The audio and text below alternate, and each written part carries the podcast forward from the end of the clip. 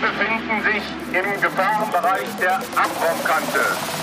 Ende Gelände, der Podcast.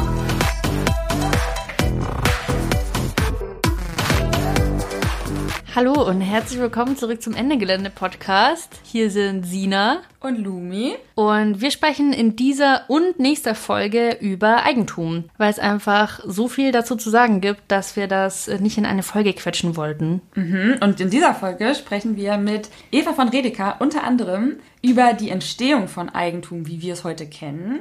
Darüber, wie es die Basis für den modernen Kapitalismus bildet wir fragen uns, ob wir ohne das moderne Konzept von Eigentum heute bis zum Hals in der Klimakrise stecken würden.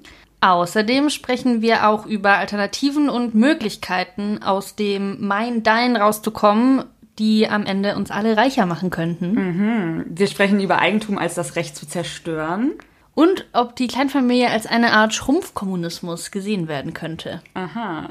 so genau, vielleicht kleine Info vorab. Wir haben das Gespräch online aufgenommen, deswegen ist nicht die allerbeste Qualität, weil Eva zurzeit in Italien lebt und da war das leider zu weit weg für ein Treffen in Real. Aber der Inhalt ist trotzdem Premium. Genau, deswegen viel Spaß jetzt mit dem Interview.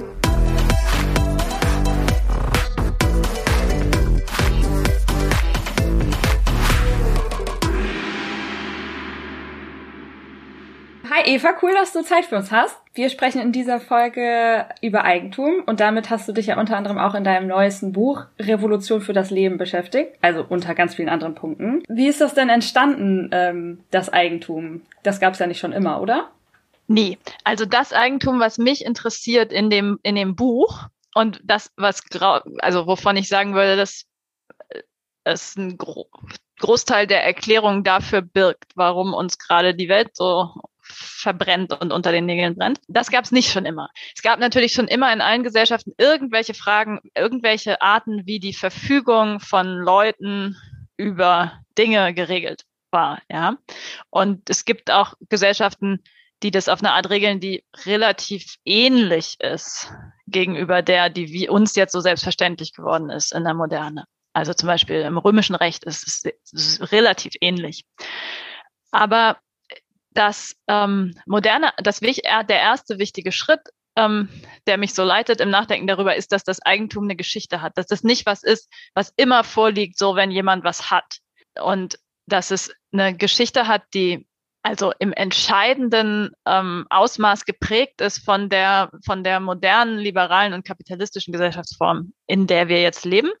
Das ist aber nicht einfach nur gewissermaßen, wie man das orthodox marxistisch vielleicht denken würde, wie ein Stück weit auch Marx das gedacht hat, eine Folge ist aus dem, wie wir Waren produzieren und ähm, das alles auf den Profit ausgerichtet ist, sondern eigentlich eher eine sowohl historische als auch strukturelle Voraussetzung von der Art von Profitorientierung, die wir haben. Ja, also ganz platt gesagt, erstmal gab es modernes Eigentum und dann gab es eine Warengesellschaft oder eine Marktgesellschaft. Und es muss dieses moderne Eigentum geben, damit die Waren- und Marktgesellschaft funktioniert. Und deswegen glaube ich auch, dass man, dass die Bewegungen, die vielleicht gar nicht direkt den Markt angreifen, sondern bestimmte eigentumsförmige Herrschaftsverhältnisse attackieren und gegen die protestieren, dass die stärker ins Herz des Kapitalismus zielen, als das sozusagen manchen Kapitalismuskritikerinnen überhaupt klar ist. Und wenn ich von modernem Eigentum spreche, dann meine ich eine ähm, Verfügungsweise, die besonders im Kolonialismus und auch in der innereuropäischen Landnahme, in den sogenannten ähm, Enclosures, Einhegungen, in dem, was Marx ähm, angelehnt an Smith ursprüngliche Akkumulation nennt, also in dem in der, dem Vertreiben von Leuten vom Land, um das Land produktiver bewirtschaften zu können in den Händen der Großgrundbesitzer, dass in diesen Bewegungen, die im 16. Jahrhundert schon ähm, in voller Blüte standen, als wir noch nicht im vollen Sinne einen Kapitalismus hatten mit ProletarierInnen und so, dass sich da das Eigentum oder die Verfügung über Güter auf eine Art radikalisiert hat, die es historisch sonst nirgendwo gibt, die echt einmalig ist und abgefahren ist. Und das ist, der erste Schritt ist, sich überhaupt nur klar zu machen, ja, dass das, was wir für selbstverständlich halten, wenn einem was gehört, kann man machen, was man will, man kann es auch kaputt machen. Man hat auf jeden Fall das Recht, alle, alle, denen es nicht gehört, davon auszuschließen ähm, dass das einmalig ist und nicht weder in der Vormoderne in europäischen Gesellschaften so war. Das heißt nicht, dass die toll waren, ja, ich würde sagen, anders scheiße. Noch, dass es in, ähm, in außereuropäischen, indigenen ähm, Gesellschaften diese Form der Verfügung gab. Diese, und ähm, diese Idee, dass man auch das Recht zum Missbrauch hat über Dinge, die einem gehören. Ja, Jus abutendi hieß das dann später auf Latein, weil die Rechtssprache Latein war. Recht zum Missbrauch. Und ähm, ja, das, das finde ich ist erstmal sozusagen der wichtigste Schritt, sich vor Augen zu führen, dass dieses Weltverhältnis, was wir jetzt so selbstverständlich finden, historisch gemacht wurde und auch historisch gemacht wurde in, in sozusagen selbst schon ziemlich fragwürdigen ähm, Zusammenhängen, ja, im Zuge von Landnahme und Vertreibung. Vielleicht, also ein bisschen ausschweifende und philosophische Frage, aber du bist ja auch Philosophin. Ähm, warum, warum konnte das so passieren? Also irgendwie ist es ja so ein bisschen, es gab ja Bewegung dagegen, Menschen haben sich dagegen gewehrt, aber es ist schon eine Frage, die mich immer wieder umtreibt. Also erstmal ist, ähm, ist ja auch Silvia Federici in Caliban und die Hexe beschreibt diesen Prozess und auch den Prozess der Bewegung dagegen ähm, ja sehr ausführlich. Und irgendwie also erstmal bekommt man dann so ein Gefühl dafür, es hätte sich auch anders entwickeln können. Die andere Seite, die Bewegung hätten gewinnen können. Und trotzdem fragt man sich ja, wie kamen Leute auf die Idee? Also, und warum haben sie es dann geschafft? Ja, das ist, glaube ich, ein richtig guter Punkt, wenn man schon da ist und also so eher denkt, wie, ähm, dass das andere oder die bessere Alternative doch eigentlich die naheliegendere gewesen wäre, ja.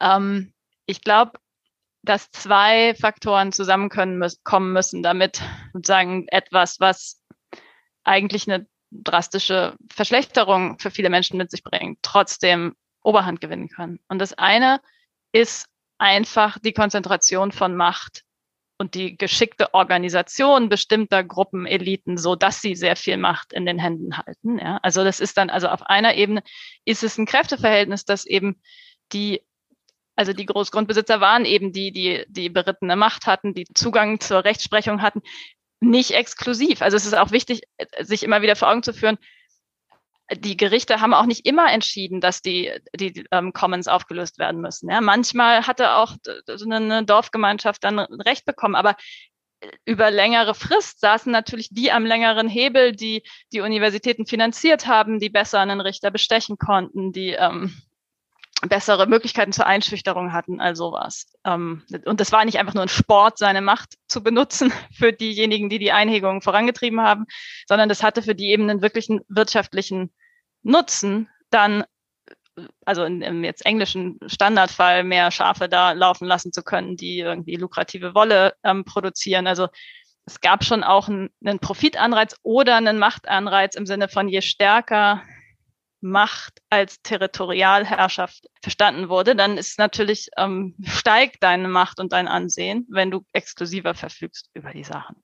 Und das andere, was dazu kommen muss, ist was, was wir in der Frankfurter Schule Ideologie nennen, ähm, obwohl das vielleicht nicht immer der der beste Begriff ist, aber es muss eine Art von schräger Sichtweise der enteigneten und unterdrückten oder eines Teils der Enteigneten und Unterdrückten geben. Es muss eine Möglichkeit geben, die Enteigneten und Unterdrückten so zu, zu spalten, dass für einen Teil von ihnen sich die Perspektive ergibt, dass sie was zu gewinnen haben in ihrer eigenen Unterwerfung. Und das versteht man, glaube ich, besser, wenn man sich vor Augen führt, dass erstens mit dem modernen Eigentum auch ein großes ähm, Freiheitsversprechen einherging. Also wenn man sich ganz plastisch den Übergang vorstellt, also das ist natürlich jetzt zu schematisch, aber damit man das erstmal versteht, ja, im feudalen ähm, Rechtsgefüge gibt es überhaupt nicht die Unterscheidung zwischen Herrschaft und Eigentum. Also wenn du über einen Bereich herrschst,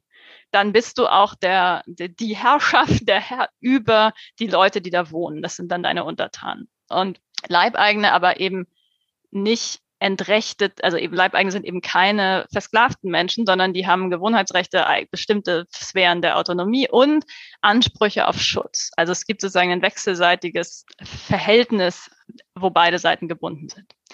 Und eine Art zu beschreiben, wie dann der Übergang zur Moderne funktioniert, ist zu sagen, diese Verfügung über Land und über Leute, die bricht auseinander. Und es gibt einerseits eine emanzipative Bewegung, wo die Verfügung über Leute zustimmungspflichtiger sich vorgestellt, wo man sagte, die Herrschaft wird jetzt was, die Herrschaft über Leute, die muss irgendwie so eine Art Vertrag sein oder die Leute müssen irgendwie wenigstens so formell gedacht zustimmen können.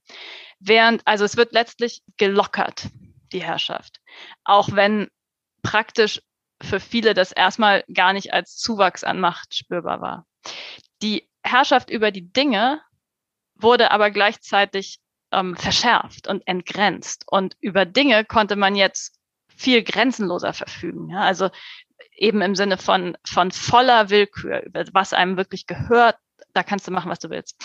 Und das, dieses machen, was man will, ist ein Freiheits, so Radius, Ausmaß, der völlig ungekannt ist vorher. Also das hat auch eine große Verlockung und es hat auch überhaupt nur mh, hm, die Fantasie, selbst wenn einem nichts gehört, dass einem, dass man potenziell ein Eigentümer ist, der diese Macht hätte, wenn es einem dann irgendwie noch gelingt, was zu kriegen, ja, aber dann, dass man dann echt machen kann, was man will, alle anderen ausschließen, das ist, das hat auch eine emanzipative Kehrseite. Und zumindest alle äh, europäischen äh, weißen Männer konnten sich jetzt vorstellen, auf eine Art als gleichberechtigt sogar mit den Gutsherren in Hinsicht dessen, dass ihnen was gehören könnte dumme Sache war nur, dass ihnen halt nichts gehörte und dass sie gerade das, was sie vorher nutzen konnten, sogar nicht mal mehr nutzen durften. Aber ich glaube, man muss sich, und das klingt jetzt so Märchenstunde, so war das irgendwie im 16. Jahrhundert, aber dieses Muster, ja, das verfolgt uns ja genau bis heute. Also genau dieses, diese krasse symbolische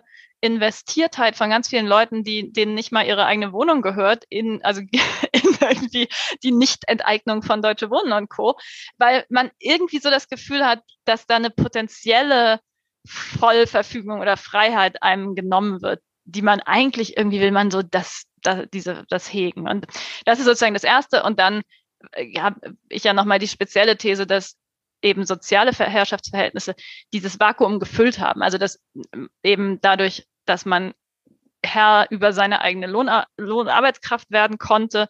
Man plötzlich das Gefühl hatte, da gibt es einen Freiheitsspielraum, der gemessen an der krassen Dehumanisierung von versklavten Menschen und rassifizierten dann nach und nach, also wurde die Vereigentümlichung eben anhand der Colorline gezogen und dann, also man muss sich das auch klammern, also gerade schwarz sein als Rassifizierung ist nachgeordnet der Versklavung und dem Eigentum sein. Ja? Also Eigentum gibt dem sozusagen die Kontur, dass das enteignbare Menschen gibt und nicht auf die Art enteignbare. Das ist sozusagen ein zusätzlicher Gewinn für die, selbst für die, denen materiell nichts gehört, die können sich plötzlich auf eine neue Art frei fühlen im Vergleich zu Entrechteten. Und durch die, also weil du hast ja gerade schon Federici genannt, ja, durch die Verfügbarmachung, individuelle Verfügbarmachung von weiblicher Reproduktionsarbeit in den jeweiligen Eheverhältnissen durch eine Verschärfung des Eherechts und der Vormundschaft gehörte dann nach und nach doch irgendwie so jedem, jedem weißen Mann ein Stückchen Natur. Es war nur eben nicht, nicht mehr Land, sondern es war ähm, Reproduktionsfähigkeit der, der Frau. Und da, das wären jetzt so mal, also das wären meiner Meinung nach die, so die Erklärungsversuche. Ja, wie konnte das passieren? Erstens, manche hatten halt einfach mehr Macht und zweitens, es gab diese Spaltung, die manchen so einen schrägen Blick darauf verliehen hat, dass sie da vielleicht Kompensationsgewinn, also dass der Pro Trostpreis gut genug ist, um gemeinsame Sachen mit der Herrschaft zu machen.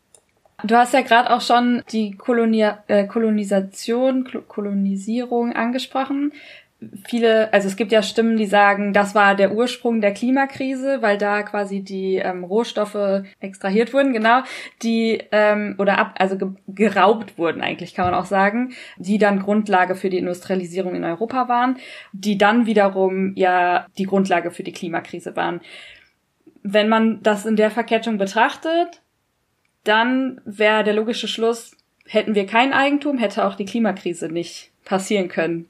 Würdest du das genauso sehen oder kannst du dir vorstellen, dass es eine Klimakrise ohne Eigentum in der Form, wie wir es jetzt haben, hätte geben können? Mhm. Also es gibt natürlich immer viele Wege irgendwie in die Katastrophe, aber ich würde jetzt erstmal, also erstmal würde ich sagen, ja, auf jeden Fall wär, hätten wir nicht diese Art von allgemeiner, mit Artensterben verkoppelten planetaren Klimakrise, wenn es nicht diesen, den Weltbezug der vollen Verfügung, also das, was ich Sachherrschaft nenne, so Herrschaft über etwas so, als sei es tot und als könne man es einfach rausschneiden aus allem anderen, wenn es das nicht gegeben hätte. Das heißt nicht, dass es nicht, also natürlich gibt es tausend Beispiele, wo auch ohne eine moderne Eigentumsform irgendein Ökosystem ziemlich den Bach runtergegangen ist. Ja, und ich meine, zu den Maya gibt es jetzt neuere, das ist immer ein Beispiel, dass die irgendwie diese riesigen Tempel gebaut haben und das dann irgendwann zusammengebrochen ist. Da gibt es inzwischen aber auch gute Forschung, dass das vielleicht gar nicht so richtig stimmt, sondern das, was uns wie Ruinen vorkommt, eigentlich super ähm, intelligente Waldstädte waren, die sozusagen so eingelassen waren in, in den, den Wald und dadurch viel resilienter waren.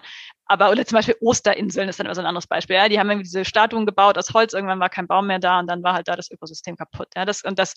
Wobei ich bei den Osterinseln auch gelesen habe, dass es irgendwie daran liegt, dass so eine Form von Ratte importiert wurde, die eigentlich die Bäume abgefressen hat und dass sie trotzdem geschafft haben, weiter dort zu leben. Also dass es eigentlich haben sie haben sie geschafft, mit knapperen Ressourcen äh, klarzukommen. Aber ich, ich weiß nicht, wie geprüft das ist. Das ist super krass. Es würde, würde mich überhaupt nicht wundern, wenn das am Ende immer so rauskommt, dass auch diese Beispiele nicht stimmen. Aber das ist auf eine Art sozusagen, ist ja auch, also es wäre sozusagen egal. Also es kann auch andere Arten geben, die Welt lokal zu, kaputt zu machen, die Welt glob planetar kaputt zu machen, setzt, glaube ich, das Maximum an Verfügbarkeit voraus, wie es eben im modernen Eigentum ähm, kodifiziert ist. Und ich glaube, was wichtig ist, ist festzuhalten, dafür müsste das kein, also kein modernes Privateigentum sein. Also ich würde sagen, dass auch, also real existierender Sozialismus in bestimmter Hinsicht mit dem Prinzip der Sachherrschaft, also dieser Vollverfügung, nicht gebrochen hat. Das war dann eben Staatseigentum, aber der Staat war diese Art von, von Sachherrschung. Ja? Und das, also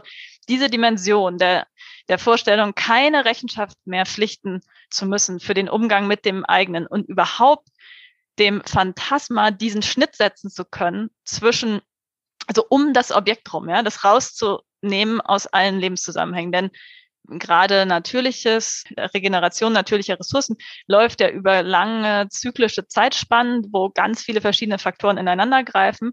Und es ist immer, also wenn man von der Regeneration von Ressourcen ausdenkt, also was irgendwie einen Wald bewaldet hält oder was eine Humusschicht auf einer, einer Wiese oder so fruchtbar hält, da, dann kann man nicht das Paket alles dessen, was es braucht, um die, das aufrechtzuerhalten. Da kannst du keine Linie drum ziehen, ja, weil du brauchst, du brauchst irgendwie den, den Wald auf der anderen, auf der Südhalbkugel der Erde und die Sonne und, und irgendwie was tiefer unten ist. Und insofern ist immer etwas, also sowohl diese Logik des Trennens und dann raus, also sozusagen verschieben können in andere ähm, Produktionszyklen unter der, der sozusagen vollen Verfügbarkeit hat, hat glaube ich, immer eine fatale Logik.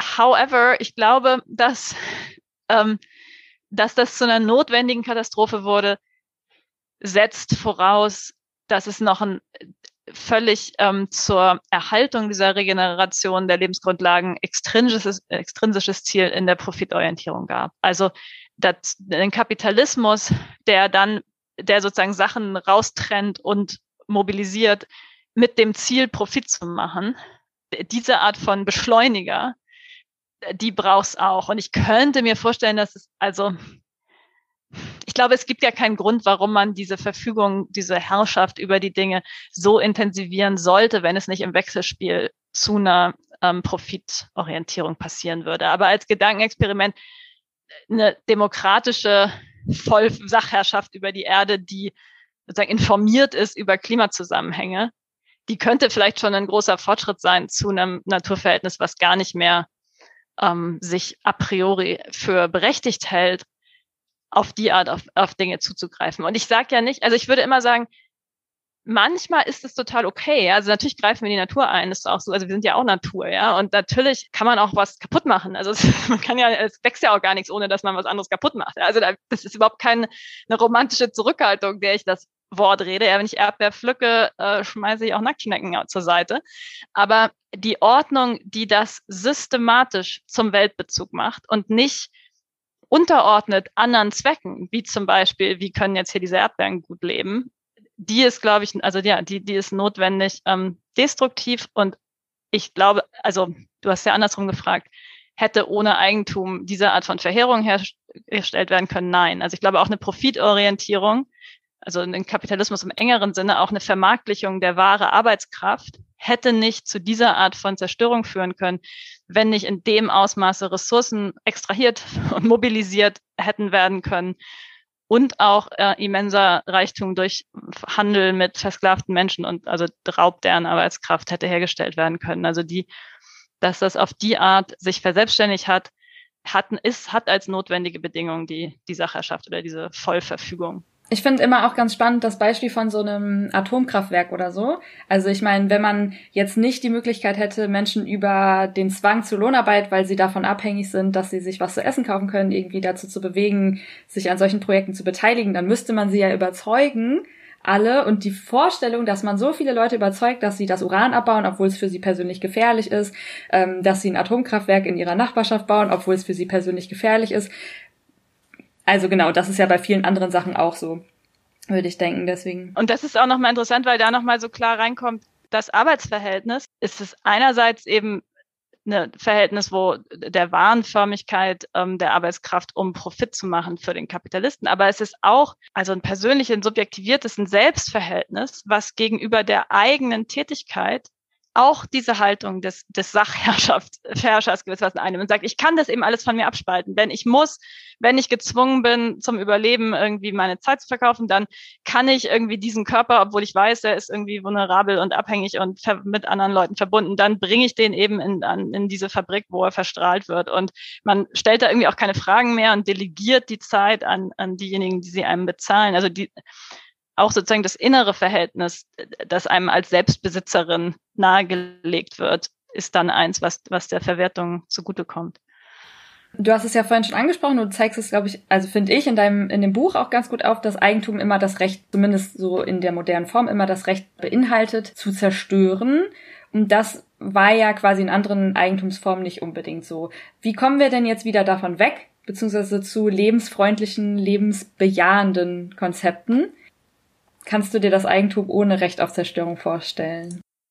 Ich finde das auf eine Art fast leichter, sich vorzustellen. Ich glaube, manche Leute gehen auch mit ihrem persönlichen Eigentum längst so um, also gerade mit dem, was sie irgendwie so ganz vehement verteidigen wollen, wenn sie irgendwie das Wort Enteignung hören oder so. Also viele Leute haben ja inzwischen Naturgärten und machen da irgendwie was für Schmetterlinge und so.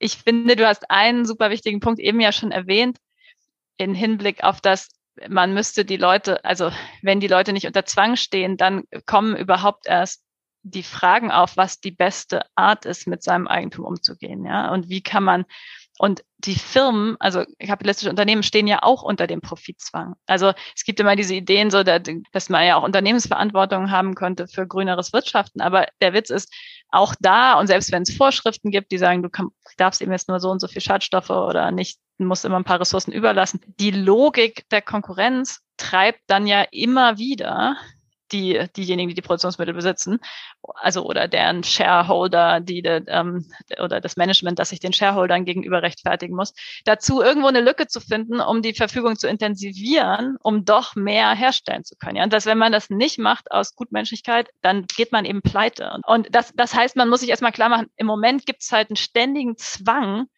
Sachen kaputt zu machen oder schlecht zu behandeln. Und in Abwesenheit dieses Zwangs wäre allein schon mal, also da wäre irgendwie ein großes Aufatmen und eine, eine andere ähm, Verhandelbarkeit. Nun glaube ich andererseits, dass wir gesellschaftlich so rein subjektiviert sind und unser Sicherheitsgefühl, unser Selbstgefühl so stark daran hängt, dass es trotzdem auch ganz irrationale Verfügungsbestrebungen gibt. Ja, also ich meine, kein Mensch braucht, muss ein SUV fahren und gerade jetzt steigt das an. Da geht's wirklich eben nicht einfach nur um den Profit, sondern um ein individuelles Triumphieren, um eine individuelle ähm, Souveränitätsvorstellung, die daraus kommt, dass wir Freiheit verstehen als die Verfügung des Selbsteigentümers, also Freiheit als irgendwo rüber Eigentum zu haben. Das ist Freiheit. Und deswegen glaube ich, dass um sich eine andere Verfügungsweise von Eigentum über Eigentum vorstellen zu können, ist total wichtig, ist anders über Freiheit nachzudenken. Also zum Beispiel nicht so stark in einem räumlichen Imaginären, sondern in einem zeitlichen. Und in der Vorstellung, dass es eine Freiheit bedeutet, dass in 50 Jahren die Welt noch gut bewohnbar ist. Und nicht nur, dass ich möglichst frei bin von der Zumutung, irgendwelche Auflagen, die mir ein SUV verbieten, ähm, leben zu können, ja. Und auch das Verfassungsgerichtsurteil war jetzt ja noch so, dass die Freiheit der zukünftigen Generationen eben so leiden würde, weil die eben gezwungen wären, dann mehr zu tun für, für, um das Pariser Abkommen einzuhalten. Aber im Moment wird uns systematisch die Freiheit entzogen, auf eine nachhaltige, anständige, weltwahrende Art zu leben. Ja, das ist ein Freiheitsverlust. Also das wäre, glaube ich, das eine, dass man an, wirklich an dem dem Imaginären der, der Freiheit schrauben muss.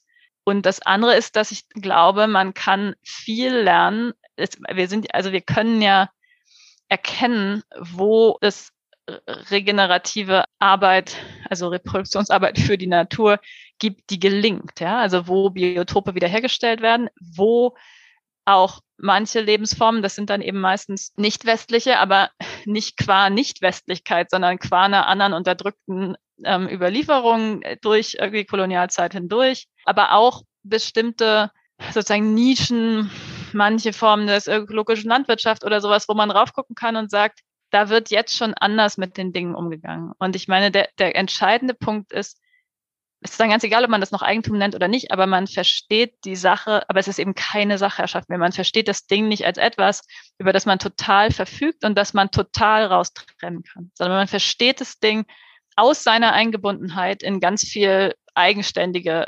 regenerative Kreisläufe. Und das gewissermaßen den Dingen zuzugestehen oder zu lassen, das ist keine Rom Romantisierung in dem Sinne, dass man irgendwie so sagt, jetzt haben plötzlich Bäume auch ein Recht, als wären sie ein Mensch, sondern die Bäume haben haben eine Realität ihrer Lebensbedingungen, die übrigens total verbunden ist mit der Realität der Lebensbedingungen von so den Art von selbstbewusste atmende Tierkörper, die wir sind. Ähm, und nichts gibt uns das Recht, da einfach blind reinzuhacken, sondern man muss sozusagen sehenden Auges und deswegen spiele ich in dem Buch so gern mit dieser Fantasie von der Olga Tokarczuk, der Schriftstellerin, dass es sowas gäbe wie eine ganz umsichtige, sie nennt das zärtliche Rekonstruktion unserer Lebensbedingungen, wo man so alle, alles sieht, was zwischen den Dingen ist. Also alles, was, was sozusagen zusammenhält oder am Laufen ist.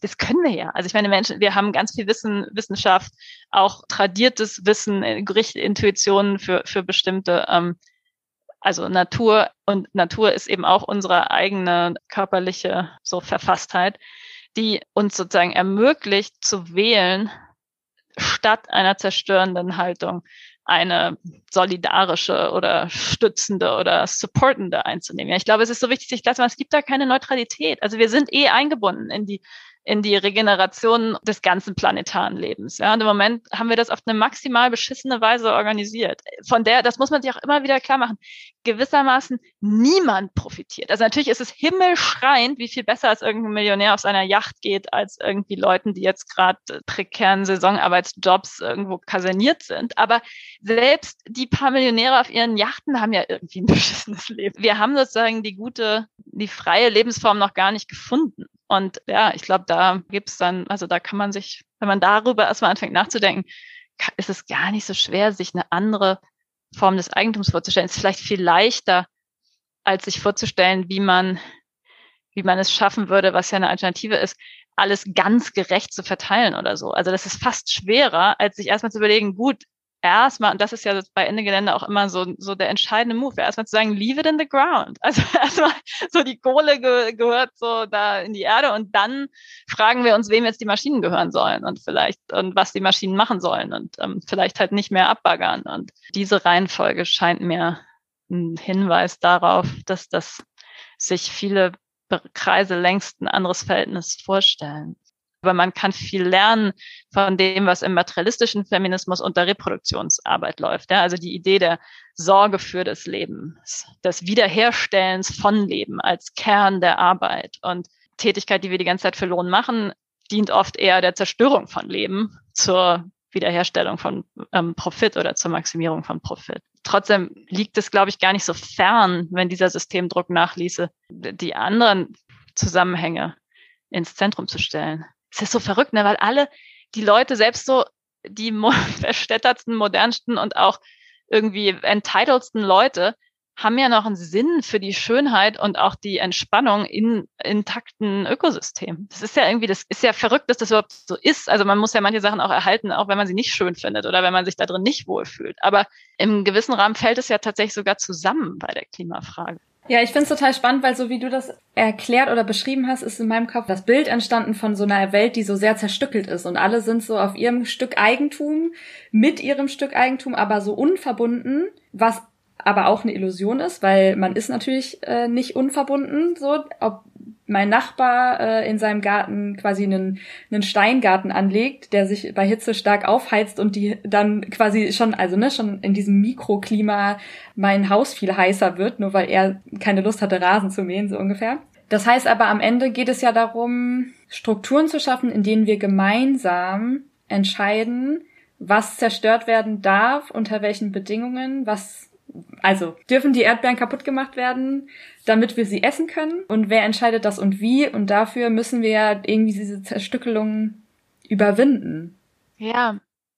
Ich finde das ein super. Ich finde es super schön, wie du das beschreibst mit dieser Zerstückelung. Ich, ich würde auch sagen, es ist so wie, also es ist eine Parzellierung in lauter einzelne ähm, Parzellen, die dann natürlich auch noch skandalös unterschiedlich groß sind. Und durch die, die Gleichsetzung der Grenzen dieser Parzelle mit dem eigenen Freiheitsspielraum kommt dann auch noch zu so einer krassen Panzerung. Also dass man, das sind Parzellen, das sind auch gepanzerte Parzellen, wo jeder so sagt, in, auf keinen Fall darf jemand hier in meine rein oder das gerade ist, ist irgendwie, da drin spielt sich alles ab. Ich brauche gar nicht rausgucken, weil draußen ist nicht meine Freiheit. Und dadurch verlieren wir systematisch die ganze Zeit die Freiheit, die gemeinsame Welt zu gestalten. Ja, das ist eine ganz krasse Entmächtigung der Menschheit, Selbstentmächtigung auch.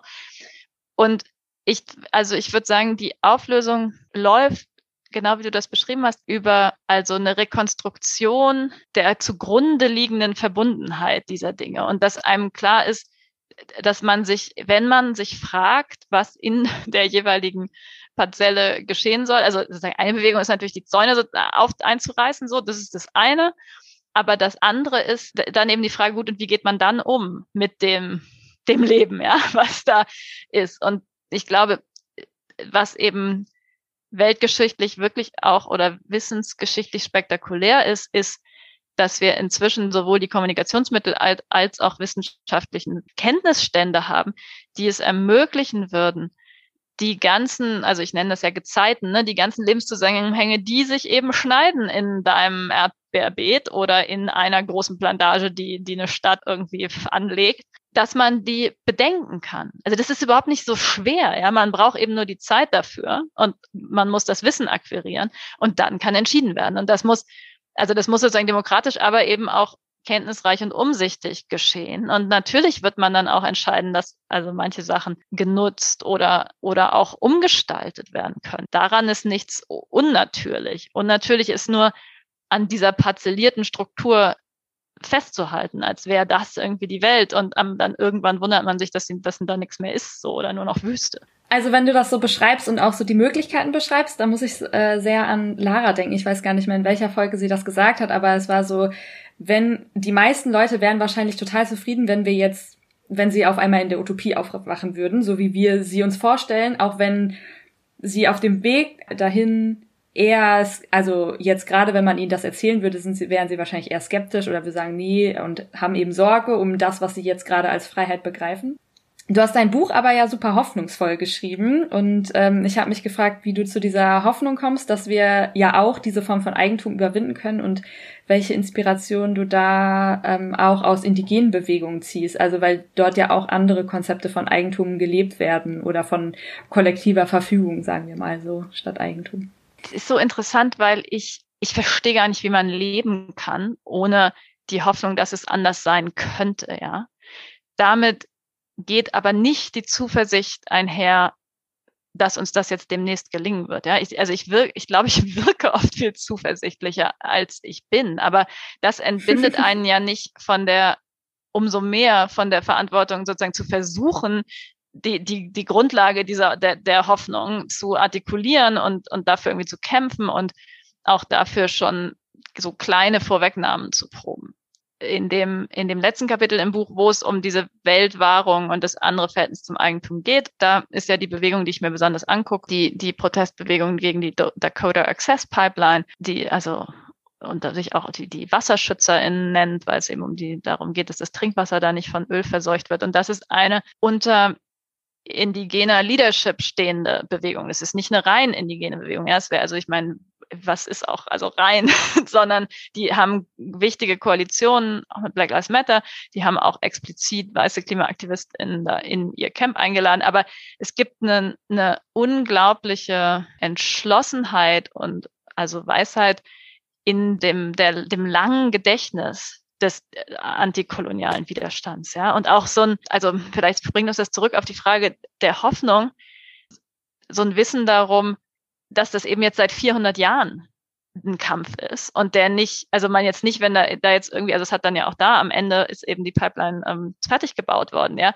Das ist dann nicht so wie, oh Mist, jetzt hat's nicht geklappt, jetzt müssen wir vielleicht was ganz anderes machen oder so, was ich so das Gefühl habe, einer bestimmten Art von weißen Klimabewegung manchmal eher so passiert, oder so dass, weil man denkt, so, oh, jetzt waren wir ein Jahr auf der Straße, so dann muss doch jetzt, müssen es doch jetzt alle verstehen und warum, so, sondern nee, also ich meine, solche Machtverhältnisse sind irrsinnig zäh und trotzdem dass darin überhaupt der Widerstandsfunken und die Erinnerung an Alternativen und das Insistieren auf Alternativen lebendig gehalten wird, das ist, das macht einen riesen Unterschied. Das ist sozusagen, also was man jetzt in der Philosophie so nerdig sagt man, dass die notwendige, aber nicht die hinreichende Bedingung. Ja, das reicht nicht dafür, dass man gewinnt, aber ohne das kann man es vergessen. Und solange es diese Reservoirs gibt, dann gibt es so eine Art Ankerpunkt bereits. Und in den vorkolonialen Beziehungen zu Land ist ganz klar, dass, dass die Verfügung über das Land nicht gedacht wird als Sachherrschaft, sondern als ja, Pflegschaft ist ein, das gibt ja kein deutsches Wort mehr dafür, ja, also Stewardship sagt man auf Englisch, ne? Also eine, eine Verantwortungsbeziehung gegenüber, und das Land ist auch gar nicht, also schon das ist ja eine verdinglichende Redeweise, ja, da sieht man immer schon die Hecke rundherum, das ist nicht irgendwie die Fläche, sondern das ist ähm, also ich zitiere ja da Lian ähm, Beta Samosake Simpson ähm, von der ist jetzt aus der kanadischen First Nation Nishnabeg, die beschreibt, wie das Territorium verstanden wird als ein Territorium, wo ganz viele verschiedene Nationen, also die Nationen der Eichhörnchen und der Ahornbäume und der Lachse und eben auch der Nishnabeg zusammenleben. Also es ist sozusagen auch eine Nation oder ein Kollektivverständnis, was nicht territorial exklusiv ist. Also was ja auch absurd ist, genau so funktionieren Ökosysteme ja nicht, sondern die funktionieren dadurch, dass da ganz viele verschiedene Dinge in, ineinander greifen. Das, und das ist eben eine ganz andere Vorstellung als diese exklusive Verfügung. Und den Menschen da drin, die eben die äh, eine spezielle Fähigkeit haben, auch die, die Lebensbedingungen und Bedürfnisse der anderen Nationen zu verstehen. Ja, das ist ja ziemlich abgefahren. Also Ökosysteme haben zwar eine unglaubliche Selbstregulierung, aber wenn das Eichhörnchen da am Absterben ist, ist nicht so, dass dann irgendwie der Ahorn wissen könnte, was man machen muss.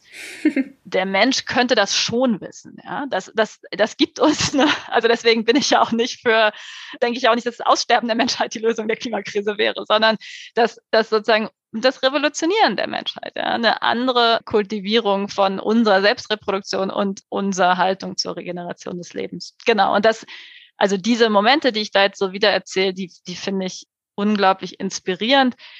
Ich finde aber wichtig, dass man auch nicht so denkt, man könne sich das jetzt irgendwo, wo es in Reinform erhalten bleibt, einkaufen, ja, sondern wir müssen auch freilegen, wie vielfältig und umkämpft die Verfügungsweisen innerhalb unserer Klassengesellschaften sind und wie vielen Großteil der Arbeit ist überhaupt erstmal diesen, diesen weißen Phantombesitz überhaupt an der Verfügung abzubauen und auch, also auch allein schon unseren Verfügungsanspruch jetzt sofort äh, die nächste Maßgabe zu machen, wie man überhaupt mit allem umgehen soll. Also da, da gibt's viel Phantombesitz zu enteignen in unseren jeweiligen Identitäten, auch in unseren progressiven, liberalen Identitäten. Also da ist, ist irgendwie viel Weltwiederannahme zu leisten. Und das ist ja für mich eigentlich der, der Terminus gewissermaßen der Revolution. Also man kann jetzt nicht einfach das Falsche durch irgendwas Richtiges ersetzen, sondern man muss umgehen mit den ganzen Überresten, mit der Schlacke des Falschen, ja, und mit dem Abgespaltenen und mit dem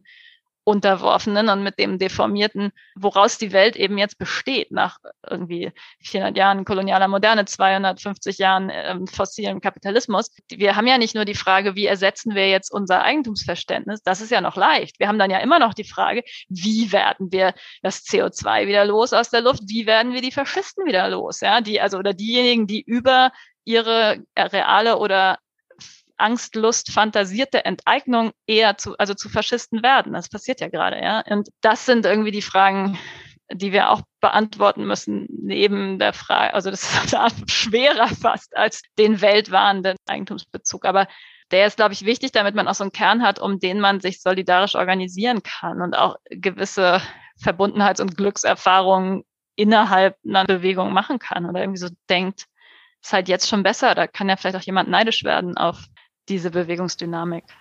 Also du meinst, dass Leute neidisch werden darauf, ähm, wenn andere Menschen kollektiv organisiert sind und Zugang zu viel mehr Möglichkeiten zum Beispiel haben? Ja, ich glaube auch, das passiert die ganze Zeit. Ich glaube, dass und das, das Traurige ist eben, dass das oft nicht in Nachahmung, sondern in Verwerfung umkippt. Ja? Aber diese Idee, die es auch schon bei Adorno Horkheimer gibt, dass es eigentlich, dass die Gewalt der normalen Mehrheit eigentlich nur eine Wiederholung der Unterdrückung einer Sehnsucht nach Glück, die man in sich selber ständig spürt und in sich selber ständig ausmerzt, am Äußeren gegenüber ist. Also weil man sich selber ein bestimmtes Glück oder Freiheit nicht zugesteht, muss, kann man es nicht aushalten, wenn jemand anders die für sich in Anspruch nimmt. Man muss das kaputt machen. Ja. Ich glaube, dass das auch zum Beispiel ein wichtiger Faktor ist für die Nicht-Solidarität unter Frauen, ja. Also das Schreckliche an einer emanzipierten, wirkenden oder freien, angstfreien Frau ist, dass man denkt, vielleicht gäbe es eine Alternative dazu, dass man sich immer hinten anstellt und immer zurücknimmt und immer versucht, irgendwie nur Harmonie zu stiften oder sowas. Das, das ist so ein, so ein existenzieller Schock, dass das vielleicht eine unnötige Aufopferung ist, dass man lieber dann sozusagen hofft, dass die wird noch sehen, wo das hinführt, ja, oder damit, damit das Opfer nicht umsonst gewesen ist. Das, das ist irgendwie schon das größte Glücksversprechen in so einer deformierten Welt, dass man sich, dass man zumindest ein notwendiges Opfer bringt und nicht plötzlich merkt, das war eigentlich ein sinnloses Opfer. Also das liegt, ist ja auch ein Teil dessen, warum gerade diese ganzen bürgerlichen alt-weiß-männlichen Eliten so durchdrehen, ja, weil die eh schon nicht so tolle Leben haben, sich total angestrengt haben für ihre bürgerlichen Karrieren. Und jetzt, wo sie sich tausendmal opportunistisch angepasst haben, um irgendwie ihren Redakteursposten zu ergattern und im Alltag ganz viel Langeweile auch erleben und dann plötzlich soll das, ist es, haben sie jetzt noch nicht mal die Deutungshoheit, von der sie dachten, die haben sie durch Opportunismus und Langeweile, ähm, Toleranz errungen, dann wird die in Frage gestellt. Ja, und dann bricht so krass die Welt zusammen. Aber nicht, also das ist nicht ein reines Entitlement, sondern das ist ein unbetrauerbares Opfer. Diese Anerkennungsstruktur bröckelt dadurch ja auch total. Und es entsteht immer, und das macht es dann auch sofort, also das lässt es dann sofort in, in krasse Gewalt kippen.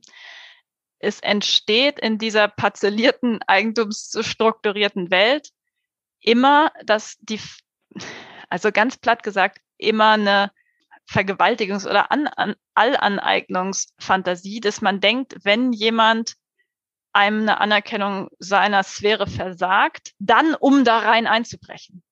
Also es gibt gar nicht die Vorstellung, dass hier, das gibt's gar, ist fast nicht denkbar, dass jemand sagt, Alter, komm mal da runter von deinem Sockel, lass uns hier mal was klären. Aber das heißt nicht, dass du im nächsten Schritt, wenn du verlierst, den Hyänen zum Fraß vorgeworfen wirst in dem Eigentumsphantasma ist etwas Herrenloses eben der, der, der dem Fraß ausgeliefert. Das ist ungeschützt. Geschützt ist nur, was den Zaun rundrum hat. Und deswegen wird, glaube ich, das Einreißen der, der vertrauten Zäune oft als Vorspiel für die Gewaltorgie wahrgenommen aus der Mehrheit raus, weil das sozusagen das einzige Verhältnis ist, was sie kennen auf ungeschützte Dinge. Ja, das ist das, was man die ganze Zeit macht. Oder das ist gerade auch das Glücksversprechen als Bewegung zu behaupten, nee, guck mal, wir brauchen irgendwie diese Art von Zäunen nicht und trotzdem praktizieren wir zärtliche und solidarische Beziehungen. Trotzdem ist es hier nicht fressen und gefressen werden. Ja, ich finde es total spannend. Wir reden über Eigentum, aber dann reden wir auch ganz viel über Verbindung und Verbundenheit in, also erstmal so quasi Naturverhältnis, in die Natur eingebunden sein und dann aber auch Verbindung untereinander und miteinander, was ja dann ja quasi so andere Formen von ähm, Verfügung erst ermöglicht. Und das würde ich, würde ich auch dir total zustimmen. Das passiert ja sehr stark in Bewegung. Also in der Klimabewegung bekomme ich das viel mit, dass äh, Menschen mit anderen Menschen gemeinsam ihr Geld teilen in größeren Gruppen, um zum Beispiel diese Form von Eigentum zu überwinden und sich gegenseitig dieser, dieser, diesem Ausgeliefertsein so zu entziehen. Also nur in Bewegung und als Kollektiv werden wir es schaffen, diese Form von Eigentum langfristig irgendwie zu transformieren in etwas, was wir, genau, wo wir kollektiv auch entscheiden können überhaupt. Ja, wow. Genau so. okay. Ähm, die Zeit ist ja jetzt schon halbwegs fortgeschritten. Ich weiß nicht, ob du noch was sagen möchtest oder ob, äh, Sina, möchtest du noch eine Frage stellen? Ja, ich hätte noch eine Frage. Ich habe unter anderem VWL studiert und auch die liberale VWL hat ja bestimmte Probleme in der aktuellen kapitalistischen Situation erkannt. Die finden aber andere Antworten darauf als wir. Und mich würde total interessieren, was du zu so drei Beispielen der neoklassischen VWL sagst. Zum einen zu Allmende, also Gemeinschaftseigentum. In der neoklassischen VWL-Einführung kommen Allmende auch kurz vor, aber eigentlich nur um zu sagen, dass es nicht funktionieren würde. Das typische Beispiel ist dann immer die Kuhwiese, auf die alle BäuerInnen des Dorfs ihre Kühe bringen. Aber dann heißt es eben, weil die Wiese niemandem gehört, würde sie übernutzt werden und geht kaputt. Also Allmende hätten immer das Problem der Übernutzung. Das wird nicht mit real existierenden Allmende-Gesellschaften abgeglichen, sondern ist eben so ein Modell und es erklärt auch niemand, warum die Kühe überhaupt Privateigentum sind. Das Dorf könnte ja auch gemeinschaftlich eine Kuhherde halten, aber ja, das wäre das erste Beispiel. Das zweite Beispiel ist die Frage nach dem Eigentum an den Primärressourcen, also auch Sonne und Wind.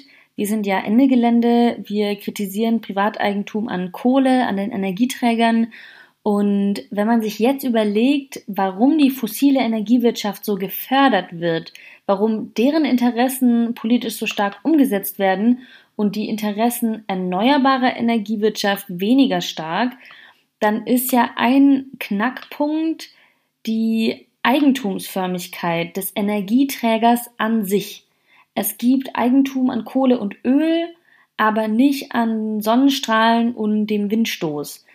Das heißt, die EigentümerInnen von der Ressource Kohle, Öl, Erdgas, das ist die starke Lobby für die Verwirtschaftung dieser fossilen Energieträger, die bei den Erneuerbaren halt nicht da ist. Und da könnte ich jetzt als liberale Volkswirtschaftlerin sagen, ach so, wir brauchen einfach sowas wie Lizenzen an Sonnen- und Windenergie. Also nicht besonders kreativ, aber wieder wir brauchen mehr Eigentum. So, und als drittes die Frage nach dem Eigentum am Müll. Dazu wieder ein Klassiker, den alle VWL-Studis kennen dürften, nämlich Umweltverschmutzung als kostenloser Produktionsfaktor.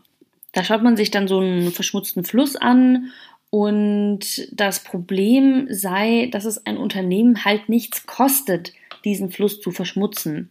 Filter einbauen kostet ja Geld, also mache ich das als Kapitalistin nicht, wenn ich nicht muss oder wenn sich's nicht lohnt. Also ist die marktwirtschaftliche Lösung Umweltbepreisung. Wenn die Verschmutzung des Flusses mehr Geld kostet, als einen Filter einzubauen, dann bauen Unternehmen halt Filter ein. Das können staatliche Bepreisungsmodelle sein, aber das eigentliche Grundproblem ist eben wieder, dass der Fluss keinen Eigentümer hat, denn wenn es dann einen Eigentümer gäbe, könnte der ja so einen Schadensersatz einklagen. Also wieder bottom line, Problem ist nicht zu viel Eigentum, sondern zu wenig. Eva, was sagst du?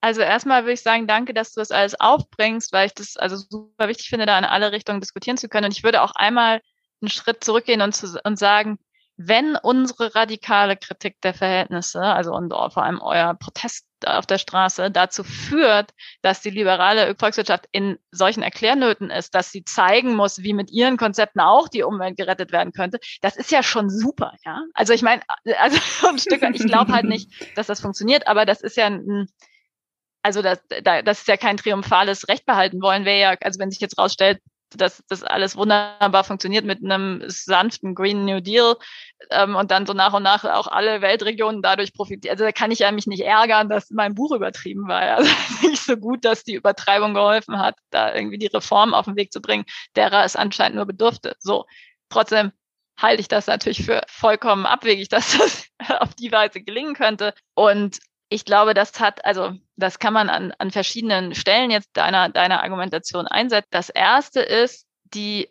die Allmende-Übernutzung, die setzt ja immer schon ein, ein kompetitives sozusagen Profitstreben heraus, was auf eine, also du hast schon ganz richtig gesagt, die Kühe, warum sind die im Privatbesitz, aber warum sind die Kühe überhaupt wichtiger als die Wiese? Ein ökologisches Denken wäre ja eins, was die Reproduktion des Gesamtzusammenhangs, Allmende, Weide, Kopfweide auf der ähm, Allmende, Gras und so weiter, alle insgesamt versucht in ein Gleichgewicht oder eine Kreislaufwirtschaft zu bringen, ja. Und also und niemand hat ein Interesse daran, mehr Milch zu haben, als man trinken kann außerhalb eines Marktwirtschafts. Es ist super stressig. Da musst du irgendwie noch mehr, dann vergammelt das und stinkt. Du musst noch mehr, mehr irgendwie Käse machen, der dann auch vergammelt. Also das, das, das gibt nur in Anwesenheit von kapitalistisch funktionierenden Märkten gibt es überhaupt diesen Anreiz der Übernutzung. Das, das ist sozusagen das eine. Und dann setzt es natürlich auch voraus, dass Menschen irgendwie nicht kommunikations- und denkfähig wären und nicht in der Lage sind, das zu regulieren und aus Fehlern zu lernen. Was, also was immer schon eine nicht besonders demokratische Allmende voraussetzt, wo einfach alle, also im Grunde so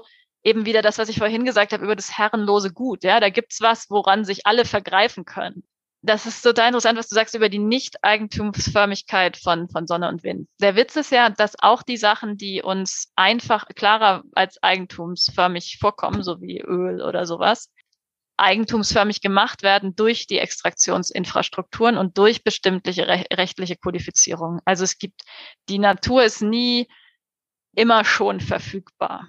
Beim Öl musste auch über die, die ganze Gerecht, Gesetzgebung für Landbesitz geändert werden, damit irgendwie klar war, wie man das versteht, wem das Öl gehört. Eigentlich ist es dann eher die Speicherbarkeit, die es so gut zu Vereigentümlichen macht, dass man irgendwie Einheiten speichern kann, während wir das bei der Sonne eben noch nicht so richtig können. Trotzdem wäre es, glaube ich, möglich, über, über die Infrastruktur, mit der man die Sache dann einhegt, so eine Fake, ähm, also sozusagen was zu schaffen, was das zur Ressource kodiert und dann ja Sachherrschaft über, über Sonnenlicht und Wind irgendwie bemessbar zu machen. Ich glaube, dass solange das innerhalb von Profitwirtschaft stattfindet, ist genau den Übernutzungsanreiz, der immer der Allmende angedichtet wird, dann auf die neue Ressource appliziert und deswegen dann nur mit einer immensen Gegensteuerung, und das ist ja das, was du gesagt hast, so Eigentum an Müll oder wie kann man, kann man, also dass man einpreisen muss, was an Zerstörung passiert, ähm, CO2-Budgets und sowas, nur durch so eine Gegenregulierung in Schach gehalten werden kann, dass die neu vereigentümlichte Ressource aus allen möglichen Zusammenhängen gerissen und ähm, irgendwie toxischen Überresten verwertet wird. Und ich habe das Gefühl, dass das als theoretisches Gedankenspiel irgendwie sinnvoll scheint, aber ein Apparat der, der Wirtschaftsüberwachung voraussetzt, damit man diese Berechnung überhaupt machen kann. Denn du musst ja schaffen, nicht immer wie jetzt sind wir so, also 250 Jahre nachdem die ähm, fossilen Brennstoffe benutzt werden, fällt uns jetzt ein, dass man CO2-Budgets machen müsste. Ja, selbst wenn das so ein bisschen schneller geht, wenn man der der Verwertung weiter erlaubt, pseudo-spontan immer zu versuchen, ähm, weiter die Kosten zu reduzieren und dann immer so lauter Gutachten macht, ob da jetzt irgendwie neuer Abfallstoff entsteht, den man jetzt als Müll einpreisen muss, dann hinkst du ja immer hinterher. Und auf dem Level an sozusagen Toxizität, auf dem wir jetzt schon sind, wird da weiterhin dann viel schiefgehen. Und wenn man das ganze Wissen versammelt hat, ist es völlig absurd und künstlich, überhaupt den Markt noch, also da, da kannst du die perfekte umweltbewusste Planwirtschaft aller Zeiten machen, die viel produktiver, viel ähm, äh, rationaler, weil sie eben sich dann wirklich an echten Bedürfnissen ausrichten kann, sein könnte, als, als der, der, der dann so künstlich noch freigelassene Markt das wäre. Zweitens, ich glaube nicht, dass man, wenn man das ernsthaft machen würde mit dem Einpreisen, also ich bin fest überzeugt, dann gibt es keinen Profit mehr. Ich halte es aber für eine für auch wiederum ein Verfügungsphantasma, dass man alle diese Sache bis ins Detail so justieren könnte, anstatt eher davon auszugehen, dass in jeder Produktionsstätte, in jeder Region irgendwie schon, wenn Leute da demokratisch ermächtigt würden in den Produktionsprozessen und in, auch in der, den Landnutzungsprozessen, dass da im Grunde viel mehr Wissen ist, wenn man gleich von vornherein versucht, sich zu fragen, wie können wir denn so produzieren, dass keine, kein, keine sozusagen schädlichen Abspaltungen passieren. Und ich meine, das Letzte, das ist natürlich nur eine Polemik, aber was soll denn das heißen, Märkte in Müll und wir haben ja jetzt in der Pandemie wieder so richtig krass gesehen, dass der Markt gar nichts regelt. Also ich meine, wir haben es nicht geschafft, den Markt einen nicht korrupten und irgendwie den Bedarf deckenden FFP2-Masken einzurichten ein Dreivierteljahr lang. Ja? Also ich meine, wie, woher kommt die Fantasie, dass wir jetzt plötzlich einen Markt an allen ähm, Abfallstoffen, Ressourcen, ähm, Spuren der Verwertung ähm, schaffen könnten? Vor allen Dingen dann, wenn man, wie wir ja vorhin auch besprochen haben, ne, alles ist mit einem irgendwie äh, verbunden und dann soll man in all diesen Verbindungen die Folgen des Handelns schon abschätzen auf, eine, auf so einem großen Niveau. Also ich habe das neulich in einem anderen Podcast, wo es auch um Markt und Eigentum äh, ging, gehört, dass eigentlich die modernen Wirtschaftswissenschaften nicht mehr eine Wissenschaft genannt werden können, weil Wissenschaft eigentlich beinhaltet, ein Modell anzulegen und das zu prüfen. Und wenn man dann feststellt, es hat nicht so viel mit der Realität zu tun, dann muss man es anpassen und das machen sie halt ja seit Jahrzehnten eigentlich nicht, sondern sie postulieren immer noch diese, dieses neoklassische beziehungsweise mittlerweile neoliberale Modell, was mit der Realität gar nicht so viel zu tun hat. Ja, oder beziehungsweise nach dessen Form die Realität mehr und mehr gezwungen wird, sich selber anzupassen, ja. Mm, und da, ja, genau. also da kann man immer nur wieder dran erinnern, dass das nicht die reale, Real also das nicht die einzige Realität ist, sondern ja, sondern eine unter Marktzwängen und parzelliert ähm, operierende Realität ist. Wobei ich da sagen würde, also natürlich, ich lebe wahrscheinlich auch in so einer, in einer Blase, aber unabhängig davon, dass Leute quasi sich das selten vorstellen können, quasi mit der gesamten Gesellschaft viel zu teilen, wollen sie ja im Privaten als großzügig wahrgenommen werden und auch geben. Ja, ich, ich meine, warum genau finden Leute Familie so geil? Ja? Warum? Weil das ein Schrumpfkommunismus ist, weil es der einzige Raum in unserer Gesellschaft ist, wo man noch ein ganz klein bisschen teilt und nicht vermarktlicht. Ja?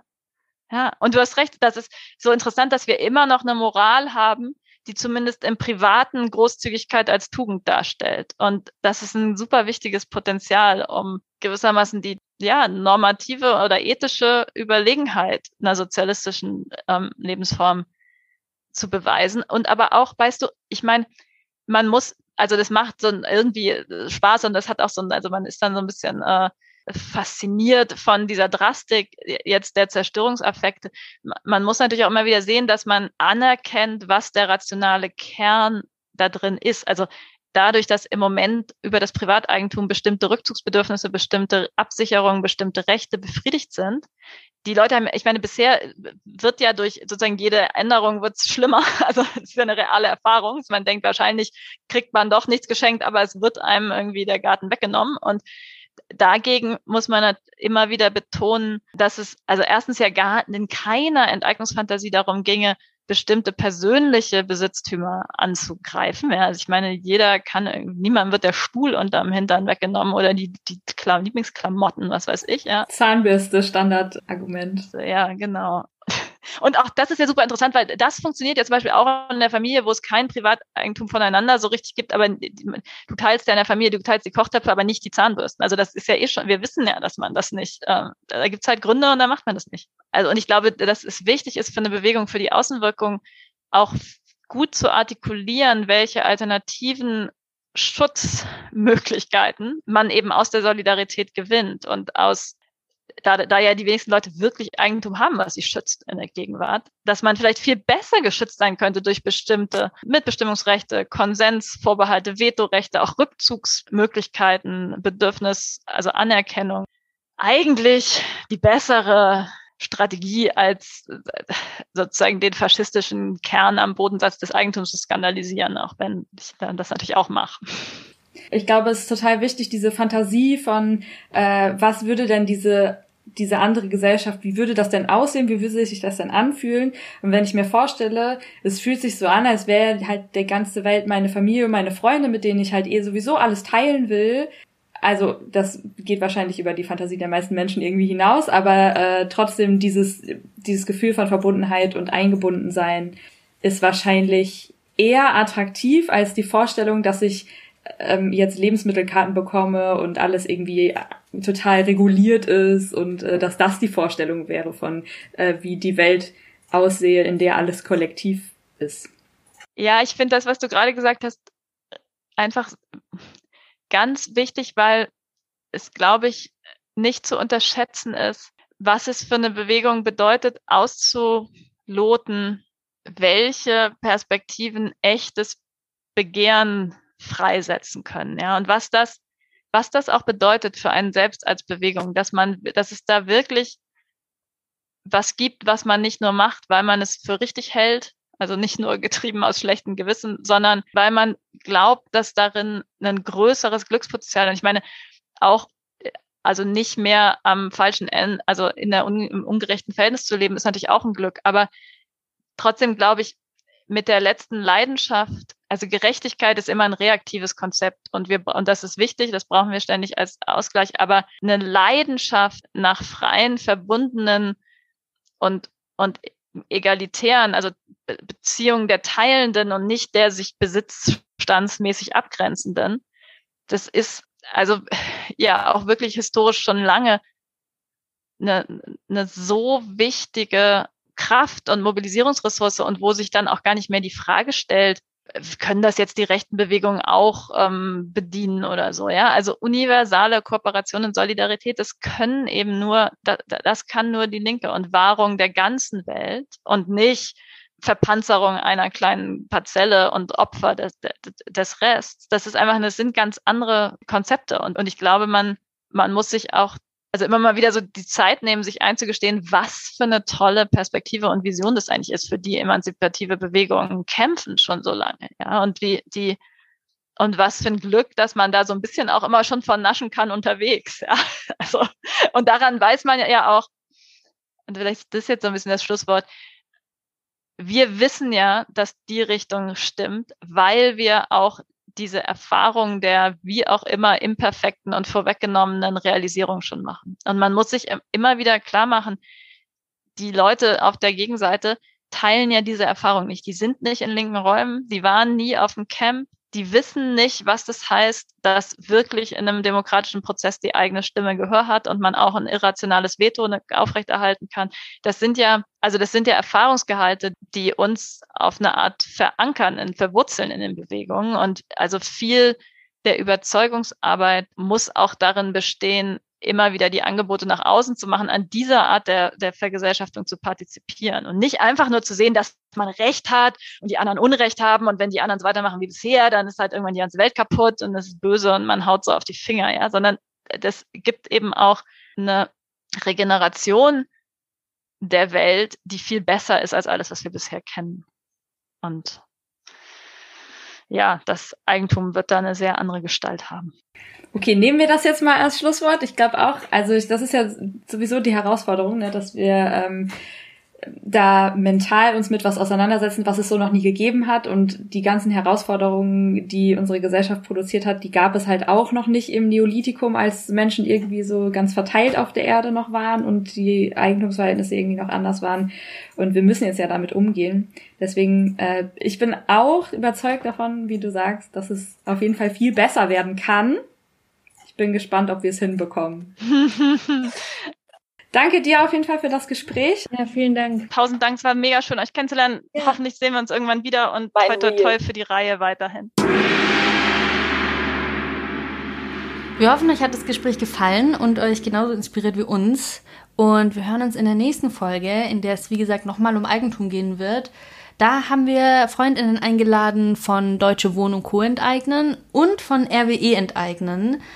Das heißt, da hören wir uns die Praxis von DWE einmal an und fragen uns auch, was die Enteignungsthematik für die Klimagerechtigkeitsbewegung in der Praxis bedeuten könnte. Mhm, stay tuned und wir hören uns beim nächsten Mal.